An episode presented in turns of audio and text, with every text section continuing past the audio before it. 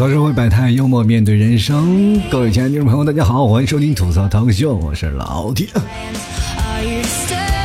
喜欢老 T 的听众朋友啊，可以关注老 T 的微信公众号啊，直接在微信里搜索主播老 T 添加关注就可以啊。每天晚上老 T 会给各位朋友念一段小文章，跟各位朋友说晚安，或者会给各位朋友推荐一首好听的歌曲，希望各位朋友前来关注喽。最近呢，我们也许会发现啊，生活中我们经常会遇到这样的人啊，人你不知道什么时候一不小心啊，就会伤及对方的小心脏，然后对方就跑过来找你理论来了啊，这时候你还可能还纳闷呢啊，到底哪句话去得罪你了啊？你这是碰瓷儿了是不是？是吧？这么一说还更来气了是吧？他还更生气了，理直气壮，你才碰瓷儿，你才碰瓷儿，你全家都碰瓷儿呢啊！我我这个心明显是玻璃做的呢。其实我们身边啊，经常会出现这样的一群人啊，总是把自己啊作为世界的中心啊。我不管怎么样，别人你说我什么，你就要围着我转。我请问你是属地球仪的吗？啊，我什么都要围着你转，不管你说什么啊，他说什么话都能够扯到自己身上。这就是怎么说呢？就我们中国属于地大物博，有一点好处，就是不仅这广阔的林子啊。我们还能看见林子这么多不一样的鸟啊！你说现在互联网发达了啊，我们可以看到很多不一样啊，或者是不同种类的人啊，就比如说有暴躁温柔的啊，还有这个文艺愤青的，对吧？其实今天我就跟各位朋友说另一种人群啊，他们是都有一个明显的特征啊，玻璃心。这类人，如果你去仔细研究一下，还挺挺有意思的，真的啊，就是大致可以分为两种啊，一种是属于那种自虐型的玻璃心啊，就是总感觉啊，就别人看不起自己啊，自卑，不愿意与别人交流，就别人说点什么就很戳自己啊，就这是唯一一种啊，就我见过的，就是比女人对自己下手还狠的人，你知道吗？就还有一种就是那种暴力型的玻璃心啊。就这种是比较可怕的，跟各位朋友说，这你要让我心碎，我就弄死你，知道吗？而且这个场景是比较好重现的啊，就比如说你看现在的宫斗戏是吧，特别多，就比如说现在后宫天天打来打去的，就是你看哪一个后宫的嫔妃不是玻璃心，对不对？今天我弄死你，明天你弄死我的是吧？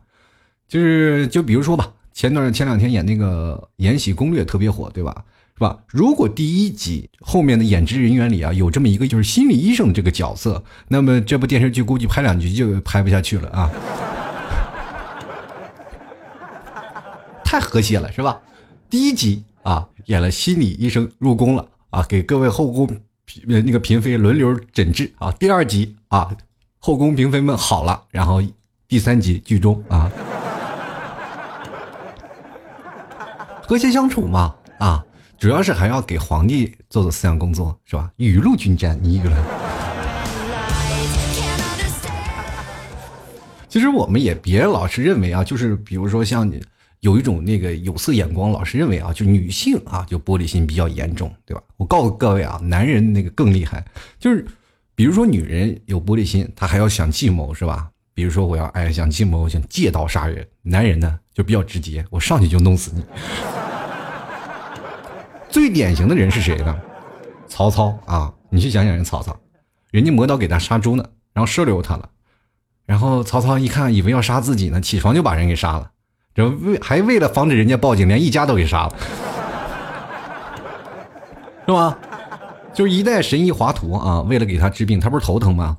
然后就把华佗和神医从千里迢迢给请过来了，然后华佗一看，哎，你这脑瓜子不行啊，你得开刀啊。这华佗神医啊，那个时候哪有开刀这个理论的啊？这个曹操一听，你这要害我是吧？最后不行，呃，这孤要剐了你啊！然后华佗也一命呜呼了是吧？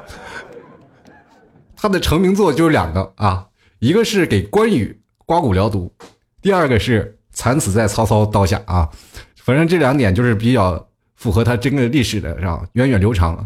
还有很多人，我看见是现在送匾啊，送匾送给医生，说再世华佗，我就可以足以证明说现在的医患的关系是有多么严重了，你知道？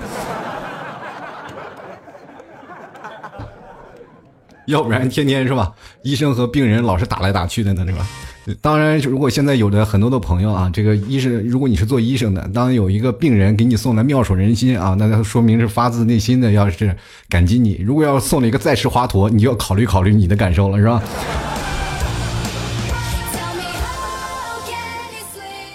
关键呢，就曹操特别有意思啊，就是他把人杀了啊，他还不要脸说出什么这个宁可我负天下人，休要天下人负我的这个话。你说，你说，哎呀，这个现在不就是那属于那些玻璃心们的座右铭吗？你知道吧？你说现在谈恋爱的人们啊，就是说，如果你发现你的恋人啊心里已经有了别人，请马上离开，因为每个玻璃心里啊都住着一个曹操。咱就幻想一下啊，如果有一天你能像《大话西游》里那个紫霞仙子那样啊，就跑到你的恋人身体里去看一看他的心脏啊，一飞进去，哎妈呀，吓一跳，一个大玻璃心脏里住着一个曹操啊，左面一副对联写着“宁可天下人负我”，右面写着“休得天下呃休得我负天下人”啊，啊吓一跳啊，啊你你这心里好喜庆啊，还有一副对联是吧？对吧？然后再仔细一看啊，定睛一看，你就发现，哎呀，你的心脏上面有一个东西啊，一看是他前任留下来的东西。那个白晶晶不是跳到那个至尊宝的心里一看啊，这是有紫霞流的一滴泪，对不对？这也是他的前任嘛，对吧？啊，应该说现任。但是你跳到你这个里看到前任留下来的是什么呢？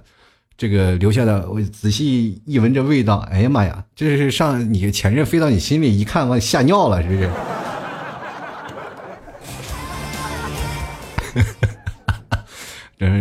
跟你说，这没有点强大的心理，谁见到谁都尿啊！我 跟你说，你是不是没有见到过那种的玻璃心的可怕啊？不仅是曹操啊，其实古代帝王大多数都是玻璃心啊。许多事儿我们就可以呃通过各种的表现来说明啊。不管是昏庸的还是那个精明的，都做过类似的事情啊。就比如说我们每次改朝换代啊，第一件事情是要做什么呢？杀忠臣。就是那些跟你浴血奋战的忠臣啊，什么功高债主的啊，跟功高震主那些，比如说你看那个像韩信就没什么好下场，是不是？往往那些特别有名的大将都没有什么好下场啊，像刘邦啊、朱元璋啊，做些做这些事儿都非常不地道，对吧？就赵匡胤还比较地道啊，赵匡胤然后杯酒释兵权嘛，喝杯酒把兵权要回来了，也没有杀人啊，你就回家是吧？给你们钱你就花去，也挺好，是吧？就是那个我们看啊，就是最近的朝代吧，就康乾盛世，我们所谓是康熙、乾隆这两代，对吧？中间夹个雍正啊，中雍正是一直是在忙着治国呢，咱就不说了啊。就是说，这算是影视剧里穿越的接待站吗？这是，对吧？天山有人穿越过去了，是吧？跟皇帝谈场恋爱，是吧？我跟你说，电视里演的都是那么美好，是吧？那现实当中可就真是，现实真是很骨感的啊。那个时候文字狱非常厉害。很多文人墨客都死于刀下啊！当年当时都是有这么一句话，就是“清风不识字，何必乱翻书”啊！你所以说去想想，你去想想，你要穿过穿越过去，手上还拿本新华词典，那你就完了。过去文字狱真的是啊，稍微有点名，他就会给你盖个帽子，是吧？什么反清复明啊，各种各种，反正就很多的事情。所以说，在那次大概乾隆还实行过几次的文字狱啊，这康熙其实更厉害啊，也实行过好几好多次文字狱，然后杀了很多的人。我们经常看影视剧演那个什么呃纪晓岚那个事情啊，还有那个宰相刘罗锅，都反映出当时文字狱的可怕，对吧？最后把那个文字狱的什么给杀掉了，其实还是皇上皇帝太玻璃心了嘛，对吧？你都过了多少年了，还反清复明呢，是不是？然后我们进来看，现在其实我们进入和平时期了啊，我们肯定不能再打打杀杀了。你看马路上打打杀杀那些都是黑社会，是吧？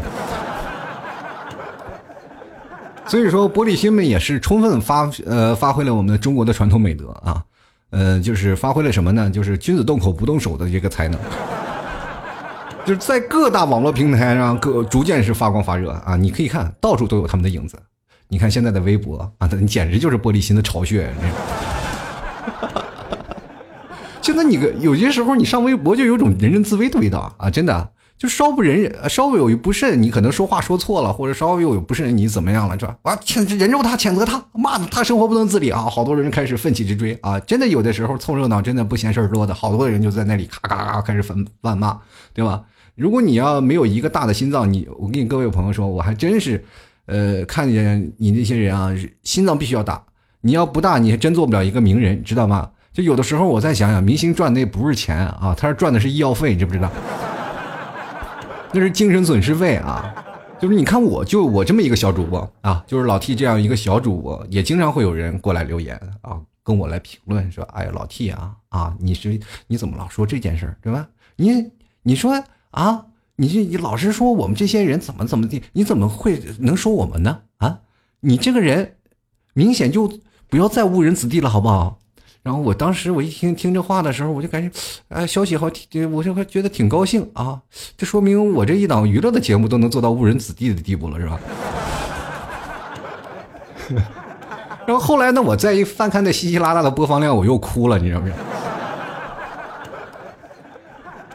其实我特别想误人子弟啊，但是收听量不够啊。哎呀，关键其实我有些时候我挨骂也就算了，但是精神损失费你我找谁给我报销去呢？其实你们真的完全是体会不到作为一个娱乐主播的一个苦啊！因为我每天要想着发，要说你啊开，要逗你们开心啊，想办法要让节目的效果好一点啊，就经常会说一些有意思的段子，但是难免会有一些小小的失误嘛。然后就会戳动啊，或者是一个小锤子就把一些玻璃心给敲碎了，然后接着会上来网上骂我。我经常会看到很多网上啊说的什么玩意儿啊，你这个人怎么样？然后我就经常会对比，你知道吗？我这个人特无聊，我经常会看很多人给我评论说老弟你好棒，你好棒，我就把它好棒好棒好棒，然后拿出来，然后把这些词放到一边上，然后有些人把它负面的评论两个人做一个对比，一个上联一个下联，还挺还还挺匀称，我跟你说。最近我发现很多的人啊，这个可能稍微变得冷静了许多啊，骂我的人还少了一点，但是我也开心不起来，因为夸我的人也没有了。哎呀，所以说呀，玻璃心的人啊，你往往就是那些内心比较自卑的人啊，还缺乏安全感的人，就是感觉你别人说什么事儿了呢，都是在装逼，你知道。对吗？其实，在别人眼里啊，压根儿也没打算理你，是吧？但是在他们的眼中，你的任何行为啊，都会触动他们的一个玻璃心。就比如说啊，你有一个朋友啊，就比如说犯了一些错误，他就会跟你说啊，你怎么这么做啊？然后你跟他说啊，你这么做了怎么样？怎么样？他就觉得你欺负我，疯了吧你啊？我只是说了一件事情嘛，对吧？比如说有些时候你跟一个朋友，你可能有些事情要忙嘛，然后你就不太理他了，不太理他了，他就觉得他没什么存在感了啊。就比如说有些同事，我们中午中午吃个饭啊，中午出出去吃饭啊，就喊了一声走出去吃饭了，然后大家都走了啊，都起立就就一起去吃饭了，就他还坐在那里还在忙，但是没有人叫他，他就觉得你们吃饭都不叫我啊，你们是不是看不起我？然后他就有些自卑嘛，他就觉得这个怎么样？就是你吃个饭能不能偶像包袱不要那么重，让人叫请你啊？不是心理戏也太足了，对吧？其实我觉得，如果有些地方不足，你就不要认为你有些什么事情就怎么样了，你自己心里强大点不好吗？其实我们有些时候这道理明白，但你没有办法跟他说，你一跟他说，你说你又嘲笑我。跟各位朋友说啊，你跟这类人的价值观当中，无论别人说些什么啊，无论你怎么做，无论你去对他怎么样怎么样，他都会认为你是对他的一种的人身侵犯，明白吗？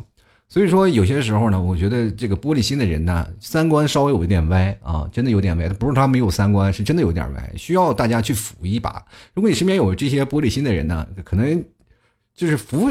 玻璃心的人有风险，是吧？需谨慎，平同嗯，明白吗？啊，因为你知道吗？要扶他们的时候，你可能也是要 殃及池鱼，你是不是？就是你把他扶正了，可能身边他的朋友又又会受受到伤害，是吧？他可能说：“哎呀，你把我扶正了，还有别人没有扶我呢，是吧？”他就我倒向另一边了。就在他们的价值观中，你的任何的言语其实都有漏洞的啊，就跟这个清朝的文字狱是一样的。就比如说啊，咱们比如说简单的一句话，就是你咱们明天去吃饭吧，啊，他都能给你盖一个妄是吧？妄图这个恢复大明王朝的帽子，这是要杀头的，朋友们。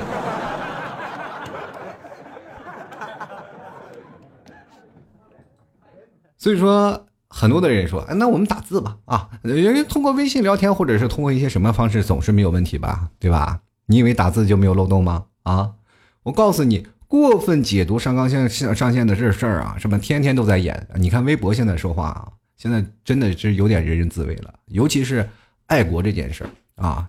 这个说说这说这话的时候，我其实心里也打鼓，因为我在做节目呢，有很多人听啊，就很容易有些人偏激的人会给我上纲上线啊，其实特别害怕。就是你经常我会看一些微博的一些评论啊，很多人发了一些事情啊，可能就是简简简短的一小句话吧，可能就一失足成千古恨了。本来没有什么事儿啊，结果被网友过分的这个解读，然后他一下就成了不爱国了，所有人都抨击他，没有办法，那你不理不行啊，你必须站出来要忏悔，你知道吗？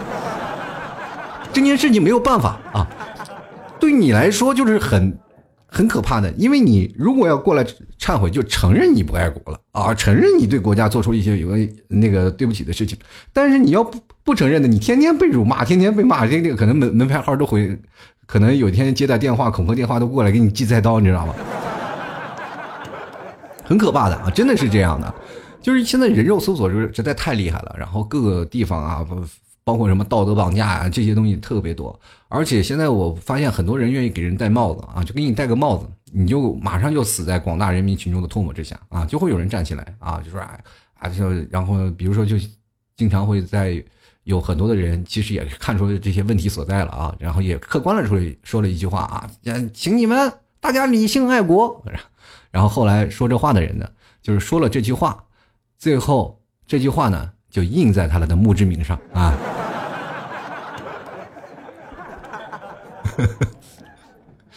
哎呀，这个这是生的伟大，死的光荣啊！你为人民做出了很大的贡献啊！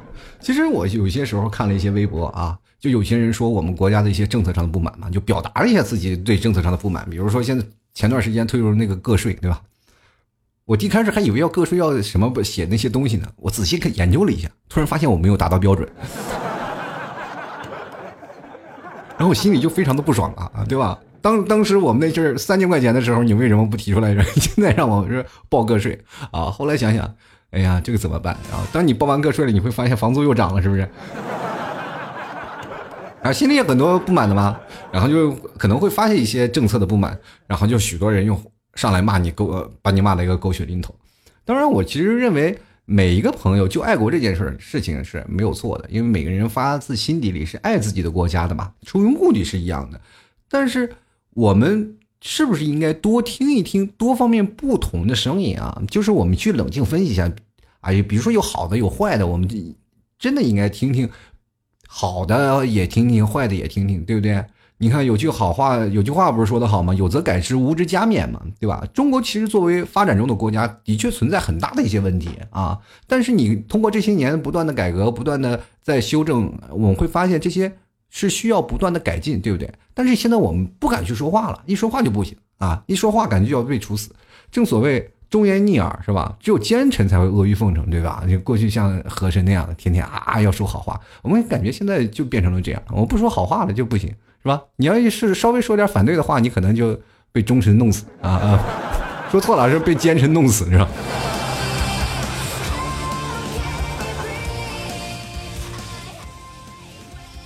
其实每一个人在不同成长阶段对待看待事物的方法是不一样的啊。你就比如说我们现在在一些西方的国家，当然我不是崇崇尚什么西方文化怎么样，但是就是西方文化的有一些东西主体思想是不一样的，因为。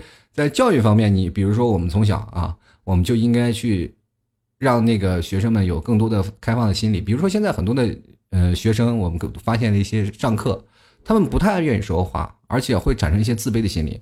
就老师的在那个课堂上讲话都是什么呀？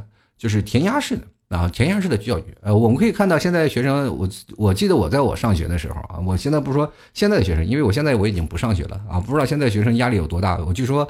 呃，很多的这个学生的一个作业啊，都已经堆到天上去了，啊，就每天要写到凌晨一两点。我一仔细一想，啊，我们那时候年轻的时候还是很幸福的啊。然后有的时候我一跟现在的小学生一比，我就是个文盲，你知道吗？就是他们要学习很多的东西啊，大量的文化知识要记记在脑中。那我们那时候上学呢，其实是写作业啊，用个一两个小时时间，大概就写完了。老师留再做作业，对吧？就完全是看我们自己的心情，是吧？我们想写就写，不想写拉倒。老师也没有拿我们有什么办法，因为因为因为一不小心就说老师说你不查你吧，还好作业本还在，一查你作业本估估计就要被烧掉了。就是这种的吧，所以说。在过去那种的呃文化的环境当中啊，比如说我们上学，我们只是上学，真的是上学，就是每天上课了，跟同学聊聊天呀，干什么？其实中国对于文化的口语表达能力是比较差的。你比如说现在你拉上一个人，让他去上台去演讲，说不来，他会很紧张，他会哆嗦。不管是你有受过什么样的高等教育啊，不管你是出自于什么的学校，让你站在台上，你就会紧张；让你说话，你就会。啊，特别紧张。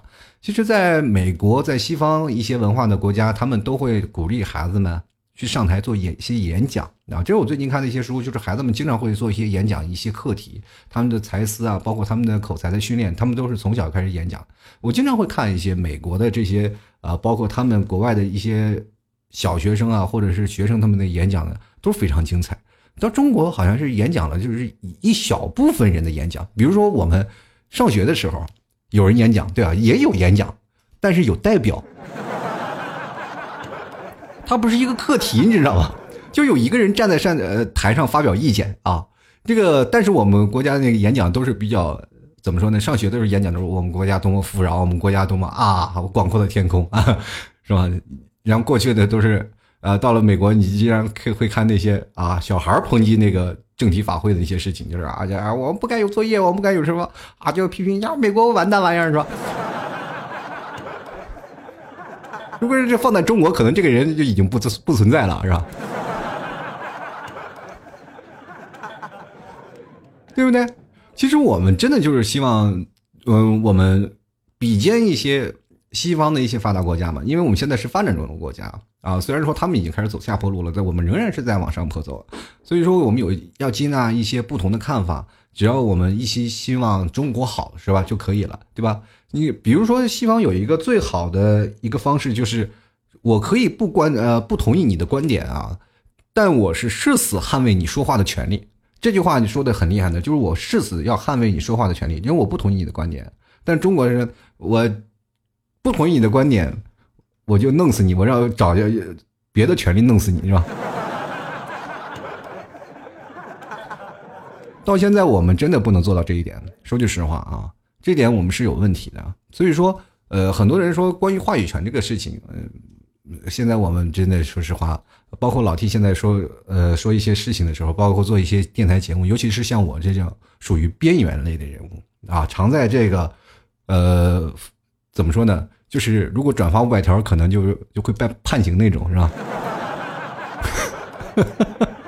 就是有的时候你要熟读国家的法规，到底是造谣是在哪里啊？就是会转发五百条啊，对国家不利的啊，你完了。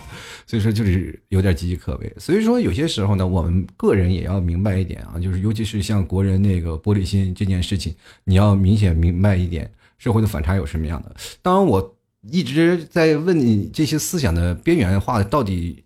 出自哪里啊？出去出现在什么问题上？然后我就仔细去研究了每一个呃，大概听众朋友他们呃不是听众了，就是那些在下方评论爱国那些人是怎么回事啊？我就会发现了有出现了这样的大的问题，就是。很多的人啊，就是在网上上抨击这些人的时候，他们的个人的情绪呢都会比较低落。有时候我会翻他们微博啊，他们都是会有很多的社会当中的一些问题啊，就比如说工作不好了，或者失业了，或者怎么样，社会压力大了，很多的他们会发一些微博的那个心情啊。我经常会去翻，大概我不会翻太多啊，就翻一些特别的个别的这个激进分子，我一翻他们微博，基本都是这样，然后统一的特性都差不多，特别玻璃心的。哎，挺有意思啊。你有的时候，各位朋友啊，这都是社会研究啊啊！如果你们觉得闲着无聊，或者是想通过研究一个人，先看看社会的本质，你们也可以去微博，经常去翻翻那些言辞过激的人，他评论的每一条微博是不是这样？然后他生活当中他发的微博的那个状态是不是乐观积极向上的？你会发现没有。所以说，他们通过网络其实是一种发泄的平台啊。所以说，他们发泄了呢。他们又不提出对社会的不满啊，他们不敢啊，因为提出社会的不满，他会被抨击嘛。然后没有办法呀，他又不能批判那些这个说话特别公正的人啊，他一批那个。比如说那个人说啊，你特别呃国家好怎么样的？他你抨击他，你不是成了叛徒了吗？对吧？他就得抨击那些说话不好的人。你会发现这是不是一个死循环？那些在努力，然后促使，比如说有一些人啊，当然我不是说那个所有人啊，就是极个别的，肯定是有一些好的方面嘛，就想要提出一些改进的建议啊，或者什么样。然后这些人呢？嗯，也被会纳入到那些不好的事情了啊，不爱国的人事情了啊，那些爱国人士就马上就会喷的。所以说，对于理性爱国这件事情，我觉得每个人爱国其实都很理性的啊，真的是很理性。但有些人他出于发泄的原因，他不是属于爱国，他是发泄情绪啊。所以说，大家要明白这个地一点啊。他很多人说啊，你要理性爱国，我觉得这个问题啊本身它就有问题啊，你应该。对待这些问题，应该是请一些心理医生告诉他们，他们自然就会理性了啊。因为你对于他们来说，抨击别人也是很理性的一件事啊，没有不理性啊，我很理性啊，对不对？其实跟各位朋友来说啊。还有一点事情就是说，作为那个玻璃心的人呢，其实很容易伤到周边的群体的。就比如说你身边的一些朋友，你很容易去伤到的。然后自己也会，其实也痛恨自己这样为什么会玻璃心啊？为什么我会这样？我们但是这些人他们会往往不会去呃去反思、去反省啊，他们应该就经常会处于长期的这种的自我。然后封闭的这个死循环当中，其实如果各位朋友你看看有以下几种观点啊，比如说你比较自卑啊啊，比较有些时候缺乏安全感呀这些问题的时候，呃，你或者是你常常以自我为中心这些事儿，你就应该去衡量一下自己是否是一个玻璃心，因为玻璃心确实是很容易呃。造成一些很大的困扰，因为你总是看着别人装逼，是吧？别人做什么事儿，他都是在装逼。其实最后你想方设法的时候，在啊觉得他伤害你了，然后想要办法去啊反扑他，想要办法去整治他，结果最后受伤的还是你自己，知道吧？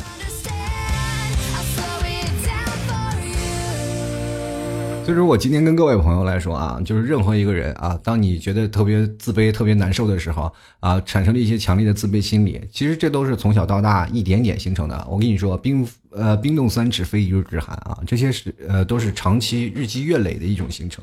比如说有些时候你没有文化啊，就比如说呃很多的朋友都说啊，没有文化可以，没有文化你看我也照样跟那些上大学的一样，同样上班。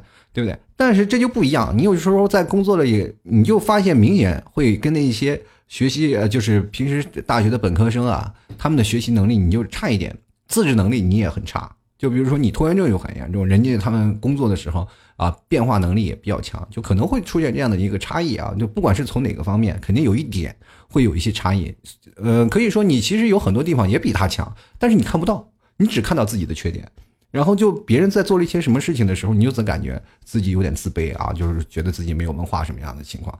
然后别人开个玩笑的时候，你都会认真啊，就容易让别人受伤。其实这点就是最容易，怎么说呢？尤其是恋人了啊，恋人也是一样。如果你恋人是个玻璃心，完蛋了。我跟你说啊，你天天被猜忌的要死，谁在电话是吧？他特特别缺乏安全感是吧？动不动他自己伤心了，然后你就给他买个包包解决任何问题，是吧？你动不动就伤害自己了，就说稍微你不理留神，你不理他了，他就哎呀，你又玻璃心了，你是不是不爱我了？你是不是不爱我？你天天喊着不爱我，那些都是玻璃心。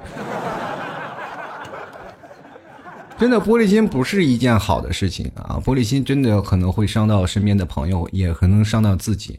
所以说，我觉得这个玻璃心要有一些改进啊，是真的。你要是改变玻璃心，你才会发现一个状态，因为你长期处于一个比较呃封闭。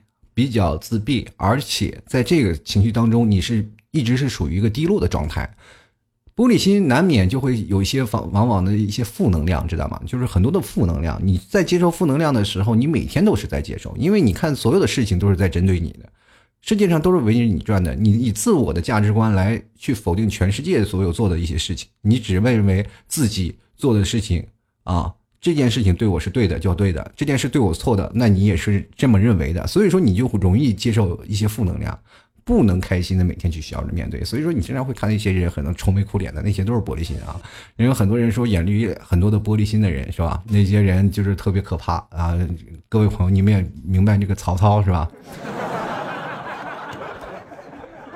所以说，你们如果要真的要改进啊，就是老 T 教你们几个办法啊。就是说，你第一，你要学会要悦纳自己啊，怎么样呢？就是你多看看自己的长处，然后你很多的优点，你要懂得自我反省，知道吗？反省不是说你反省你的错误，要每天夸自己，特别不要脸的夸自己，明白吗？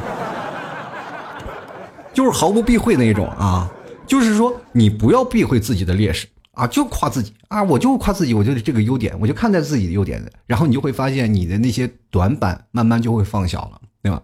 虽然说我们要正视自己的缺点，我们要改正嘛，我们要正视自己的缺点，但是我们要夸赞自己，赞扬赞，哎，你真棒，你真好，是吧？你像老 T 这种不要脸的，天天夸自己好，对不对？不管别人夸不夸我，老 T 你做节目是不是真的棒？我都是夸自己，鼓励让自己强烈更新下去的。你做节目就是 number one，你知道？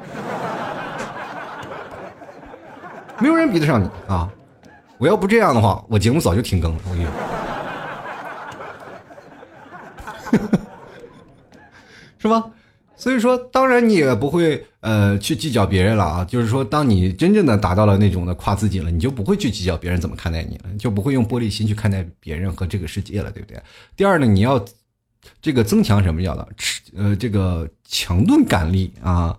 就是为什么叫强钝呢？就是你这个人要迟钝一点，你就不要太灵敏啊。就是很多的人。就是说，怎么说呢？很多呃玻璃心的人是比较感性的人啊，你要多一点理性啊。就是往往让我那些喊着我不听我不听我不听，你你感性的人嘛，是吧？那些什么我帮你做我帮你做，那就是理性的人嘛。所以说，你要让你你的理性啊占据多一点，然后打败你的感性。人不能说没有感情嘛，但是你的感性要稍微少一点，不能用感性去看待一个事物。所以说，当你。很多的人说了，女女生是感性动物，男生是比相对比较理性。所以说，当你用理性去说服感性的时候，基本都说服不通吧？你问问你现在跟哪个女是吧？女朋友啊，就是说你跟你女朋友在讲道理的时候，哪个男人赢了是吧？这个基本都输了嘛，对吧？就是哪怕你赢了这次计较，你也输了爱情嘛。所以说这件事情就是很简单一个道理，你当你去跟别人去讲这个事儿啊，你不要再玻璃心了，他能听得进去吗？不能，在他的眼里，你这就是在欺负他，对吧？所以说你不行啊，你得去换一种的方式，你让他自己去改变这件事情，你得有那种强度的感力。就比如说别人在说你什么时候，你用。这个令人不快的一些毛病啊，你开始忽略不计啊，你不要去管它，就是说你慢慢的大度一点啊，慢慢的泰然处之，然后你就会发现你才能慢慢的开朗起来。当你慢慢觉得这件事情哎，这开朗了，然后我不用变得太敏感了，听到风就是雨了，是吧？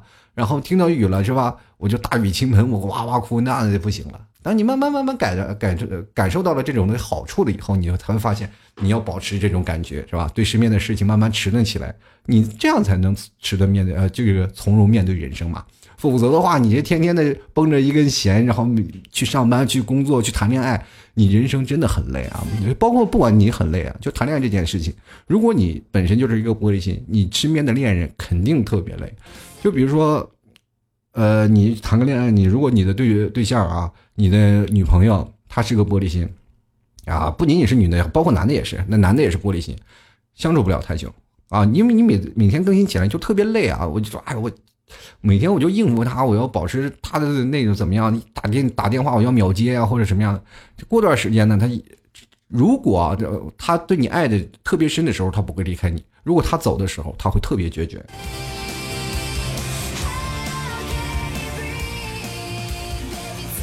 第三呢，我们就觉得就是不要有太自我为中心了。就是很多的玻璃心的人都特别自我的人啊，太自我的人就容易形成了一种叫做什么？心理学有个东西叫做焦点效应啊，就是指人们往往往高估别人对自己的注意一种程度，知道吧？就特别注意别人的一言一行，对吧？就是其实往往就在自我表达、自我展示与自身的关系其实都不大的时候啊。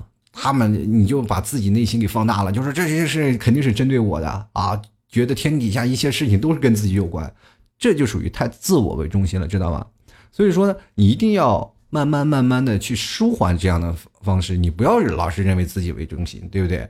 有些事情不是努力真的可以改变的，对吧？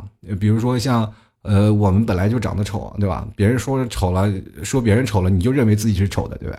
你就说啊，你就在说我不能啊！我告诉你，五十块钱人民币设计再好看，它也没有一百块钱招人喜欢，啊，对不对？所以说你不能取悦所有人啊！所以说，当别人说一些事情，不要往自己身上安，对吧？那不是有些时候就属于那种自己找骂型的，对吧？其实古语说得好啊，生活其实就是一面镜子。当你笑着面对它啊，它也会对着你笑。当然了，你当你对着他哭时，对面给你的就是一些烦恼。其实与其这样，不如将自己的情绪调整到最佳的状态，每天笑对人生，难道不好吗？好了，各位亲爱的听众朋友啊，你现在收听的是由老 T 为你带来的吐槽 Talk Show 啊。首先呢，老提非常感谢三位朋友。第一位是昨晚不是我，第二是我是谁我在那儿，第三名是小松啊。本期节目是由他们三位。友情赞助播出喽！喜欢老 T 的听众朋友可以关注老 T 的微信公众号“主播老 T”，呃，在微信里搜索“主播老 T”，添加关注啊就可以了。然后，嗯，可以在微信公众号加一个星标啊，就是说星标我一下，就是说明你每次可以看到老 T 晚上会给你发的一些文章啊，会告诉你推荐一首音乐呀，会给你推荐一首。啊，好的那个情感作文啊，啊，情都是原创的啊，所以说如果各位朋友喜欢的话，也欢迎各位朋友前来赞赏啊。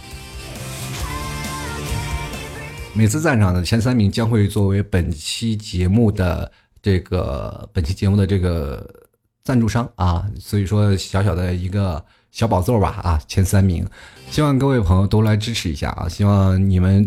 多多支持老 T，就更新的越来越勤快一些，好吗？谢谢各位。其实真的有你们在一起，我才会能坚持的坚持下去啊！真的，我发现我身边有很多的大主播，他们都开始啊，已经开始，比如说有的在平台。呃，跟平台打工啊，或者怎么样？我一直在想啊，通过自己努力，然后先把节目养活呀。现在这节目播放率不行啊，对不对？有的人也觉得老听你说的好，为什么没有人听啊？其实有一部分是因为在一些平台呢，可能是没有签约的原因嘛，啊，所以说我的位置不是很好。然后老朋友们呢，可能又。你就是因为我有很多老听众嘛，就是老朋友，他们不一样啊。就是说，比如说像八零后啊，有一些八零后、九零后啊，都结婚生孩子了啊，没有时间听，或者有些人因为工作忙，我可以看到很多人会有听众的那个留言啊，会经常跟我说：“老 T，我说听你六年节目了，但是我有五年没有听了啊。”然后我觉得他说这话好像有点伤害我，那个时候差点玻璃心，是不是？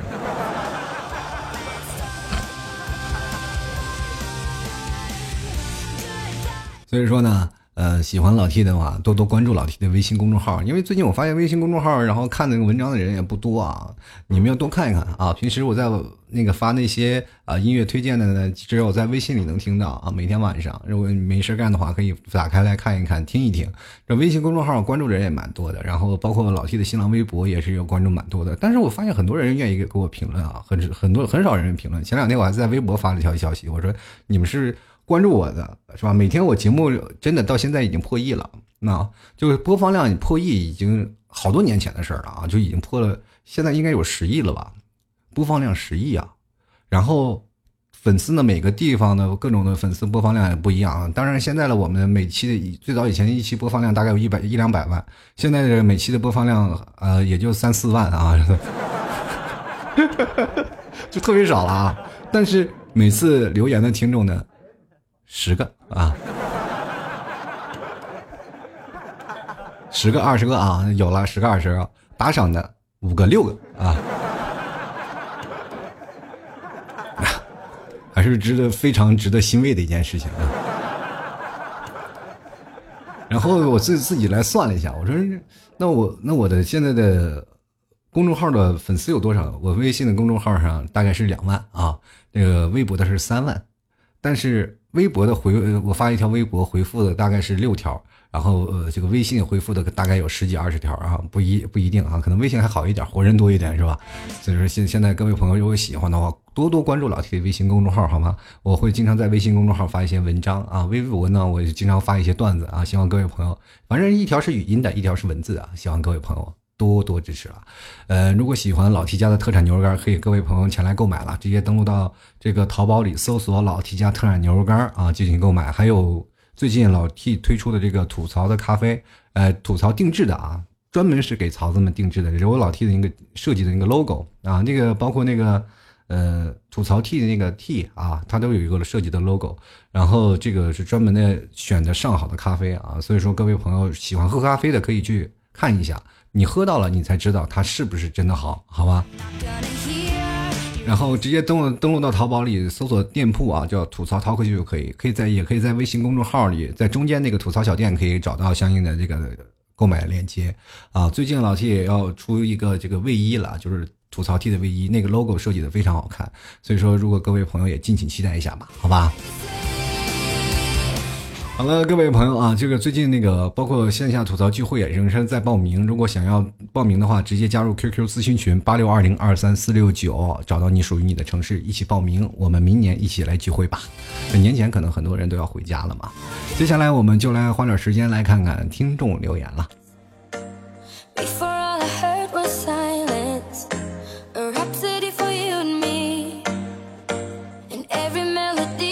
首先来看啊，我们这个小丹丹啊，他说：“这个那我是什么心啊啊，总要把身边的人整得鸡飞狗跳的，他们哭鼻子发愁，我就开始录视频大笑。真的有那么脆弱的人，就是跟我在一起啊，分分钟就是变成钢铁心，把他气得哭啊，然后又逗笑又调戏他，人生一大乐事儿。老 T，您说是吧？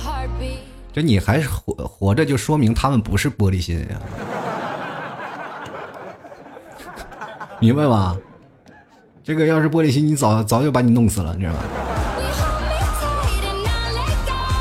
又来看啊，这个我只是简简单单。他说玻璃心是个什么鬼啊？发现自己现在已经坚不可摧了，经历多了也就坚强了啊！我特别想知道你经历什么就变得坚强了。有些人是天生就不是玻璃心，好吗？那要是没心没肺，是不是？接来看啊，心情啊，他说了，有玻璃心的人呢，的确就是神经太大条了点儿。明明人家也没有说他，他却总把自己当成主角，硬套成说成自己啊，搞得有时候连身边的人跟他聊天都有底有佛心啊，生怕走路不小心踩到蚂蚁，成了有罪过一样啊。这个有佛心也不行啊，你得看是什么佛是吧？人你你要是济公那就不行了是吧？这个酒肉穿肠过，佛祖心中留是吧？其实有些人啊，就是说说那些佛系少年啊，往往那些佛系的还真的没有玻璃心啊。你要看处事不惊的样子，你就真的想揍他啊。就往些往往有些人佛系啊，就就觉得呃所有的事儿都没有一样的那个玻璃心也看不过眼啊。你我这儿那气够呛，你自己跟没事人一样是吧？先来看啊，笑谈心酸啊。他说玻璃人啊，说白了就是不自信。自卑，心灵脆弱。我身边就有一个玻璃人啊，只要一犯病啊，我就感觉啊，生不如死。在残酷的社会中啊，玻璃人生活真不易啊。我就觉得应该啊，是易碎品一样，给他们打上标签，轻拿轻放，禁止挤压。你找好快递公司了吗？给他送过去啊，看看有人敢拒收吗？啊！完一挤压碎了吧？你好家伙，我拒收啊啊！进来看啊，周子啊，周瑜子啊，他说了有有个终极大 boss 是吧？呃，白莲花、绿茶、戏精、做作啊，这个然后屁大点事儿呢，都说自己不好啊，然后说他两句他就嘤嘤哭，玻璃心不知道是真是假。我以前傻，遇上这样的人我估计会打人，现在呃就可以一起演戏了。不是人生如戏，全靠演技是吧？就自哪怕自己不是玻璃心，也表现成自己脆脆的样子，是不是？真拿自己当大萝卜了，以为自己是一盘菜呢，是吧？接来看啊，不忘初心啊。他说我有个朋友啊，也不算是个玻璃心吧，但是啊，就是处处感觉他自己啊都是对的，自己一分钱呀不挣，在家带娃，而且孩子现在都上学了，早上送学校，晚上再接回来。一天都是闲的，他也不找事儿做，还给自己啊找各种理由不工作的啊理由那些，没事呢就吐槽自己的老公挣钱少，婆婆多么不好之类的。我有一次啊发一个朋友圈，其实不是在说他啊，他自己对号入座了啊，过来找我理论，我都无语了，我现在都不想理他了。哎，他以前不是这样的，嗯，看来婆媳关系真的是容易改变一个人呢。哎呀，真的不容易。有些人如果要是真的变成这样，多脆弱呀！所以说，各位朋友，上班的重要性啊。进来看啊，沉默还得这样怪我啊。他说，身边没有玻璃心的人，反而都是些脸皮超级厚的，不管咋说都无所谓啊。那你完了，那你说啥都不听话了，那你以后怎么办呢？是吧？以后你只能变成玻璃心来折磨他们。接下来看啊，Sunrise 啊，他说了，这个玻璃心啊，说白了都是对自己的不自信过度敏感，做到不做不到一笑了之啊，就埋头工作吧。这还其实还有一些人啊，就比如说上课的时候。上学的时候，总有那些学生啊，就是觉得自己是家庭条件不好，跟那些学生就不敢说话，就老被那些家庭条件好的人欺负。其实这也是一种自卑心理。包括你在家里上学的时候，父母老给你传导啊，在你家里有学，不能老跟别人比，是吧？不能怎么样怎么样。其实这也是跟这种传中国传统教育有一点小小的关系的啊。如果家长从小然后培养你啊，啊，穷人我们就不能知其短，对吧？让。鼓舞孩子们，就是老是家长来抨击、来打击自己的孩子啊，搞得孩子么不自信。其实这也是中国传统教育有一点的弊端啊。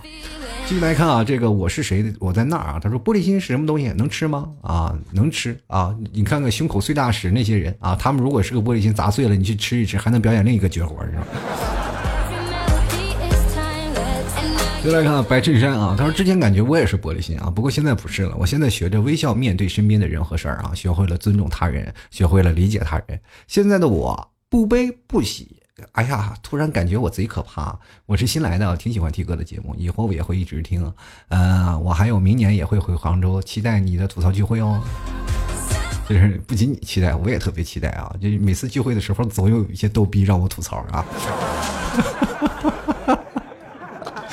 哎呀，这你知道，以老 T 为中心，疯狂三百六十度吐槽，那个感觉是特别爽，你知道吗？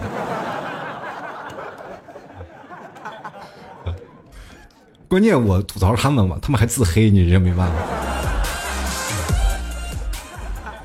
好了，我们继续来看啊，这位叫迷的听众朋友，他说：“我认为啊，自己以前就是有颗玻璃心啊，但是内心强大了。这个，但是仍然呢，会有很多内心戏啊，比如啊，说什么别人一个眼神就会觉得他是不是对我有什么意见啊？别人一个建议，我都会被我想成是对我的不满。不过也因此捕捉到了许多别人没有关注的表情，还是挺有趣的。哪里有趣了你？” 啊，别人说说个说个不好的话，你就觉得有些男人没人关注的表情，什么表情啊？人其实是没什么事儿，可能当时就是肚子疼想拉屎。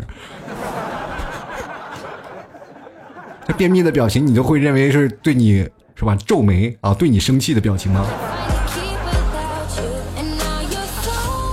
请问我发那么多表情包，这些表情分别代表什么意思？请选择 A、B、C、D，好不好？接下来看啊，残缺的心啊，他说这个玻璃心可以用矫情两个字这么说吧，反正我的心呢，也许已经给他消磨殆尽了。哎，人说不好听的就是犯贱，自己找虐。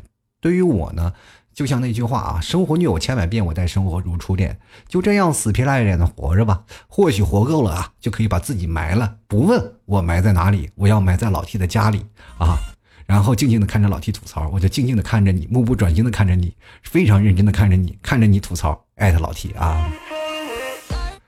就我就特别想说，残缺的心，要要不你先来挖吧，我怕你到时候来不及，因为我家水泥地。不是我，你就埋我家里吧，我我我埋客厅还埋埋我书房吧，就是正好这书房这个后面还有一点空地儿，那你现在挖吧，但是你得挖的别挖到钢筋啊，要不还得钻什么的。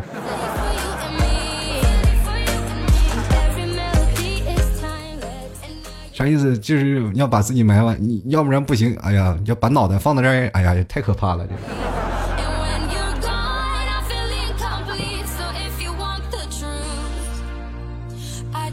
其实这位朋友也是经常给我赞助的啊。这个像这个，我今天看到这些留了这个留言的听众朋友，大多数都给老 T 拍过赞助啊，都非常感谢你们的支持和理解啊。同样非常感谢本期节目的三位朋友，昨晚。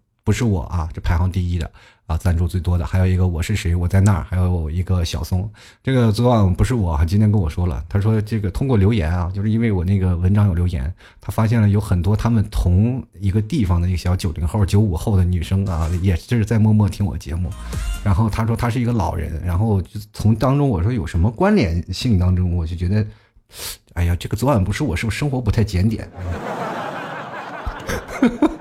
对不对？我在杭州这么大的城市，我都不知道看那么多微信的头像，我都一个女人我都不认识。